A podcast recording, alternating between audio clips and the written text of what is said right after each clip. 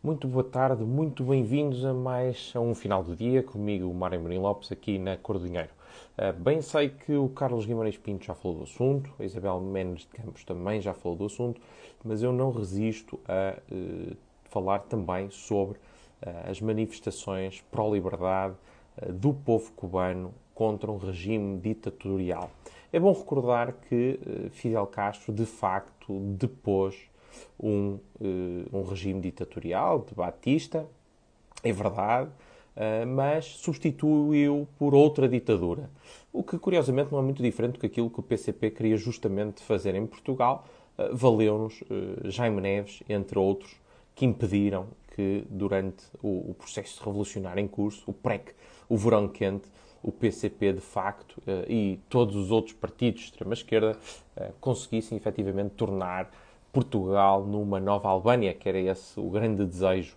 um, da, da extrema-esquerda. Uh, seja como for, uh, estas manifestações, uh, já muito foi dito sobre o assunto, é, é, sempre bom recordar que Cuba é um dos países mais repressivos do mundo, é uma das poucas ditaduras que ainda subsiste, é um dos países onde existem menos liberdades civis, onde o acesso à internet é controlado, onde as profissões uh, das pessoas são controladas, onde existem poucas liberdades civis, não existem quase liberdades políticas, uh, não é um regime democrático, uh, mas apesar de tudo conseguimos encontrar defensores desse regime, em particular em Portugal. Tanto, e aliás o Carlos Guimarães Pinto aludiu justamente a isto, tanto no PCP, onde já se esperava, porque o PCP de facto é um partido muito coerente, no sentido em que mantém a sua linha uh, do século XVIII até aos dias de hoje, portanto, uh, pouco mudou, uh,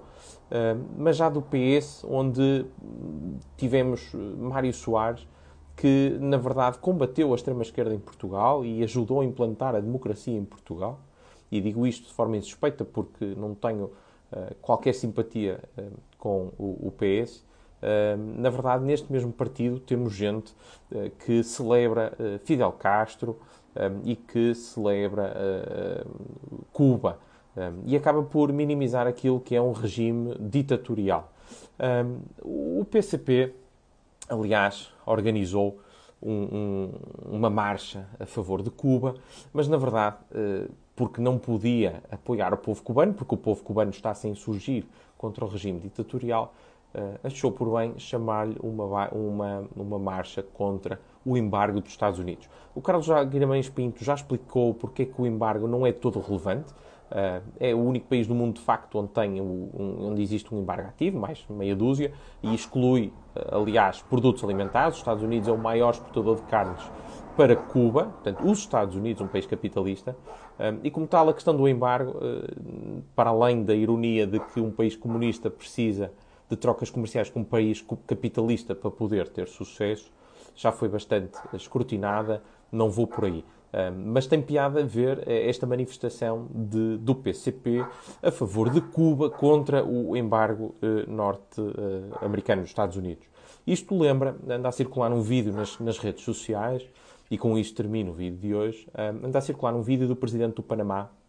numa conferência, creio que seja uma conferência uh, sul-americana e centro-americana, portanto, com os vários países um, da, da, América, em que ele conta uma piada, ele recupera uma piada que é mais ou menos assim.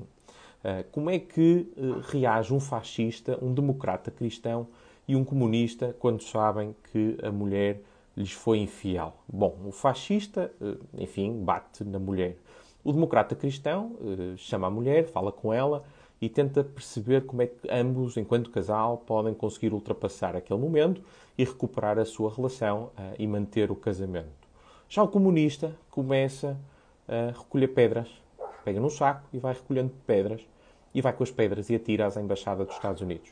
E, portanto, uh, o que o PCP fez agora não é muito diferente desta piada contada pelo presidente do Panamá, é mais do mesmo. É o PCP, de facto, a ser coerente, mas a mostrar aquilo que ele verdadeiramente é, que não é um partido democrático, por muito que finja que o, é. Com isto me despeço, eh, desejando-vos um ótimo fim de semana e até para a semana.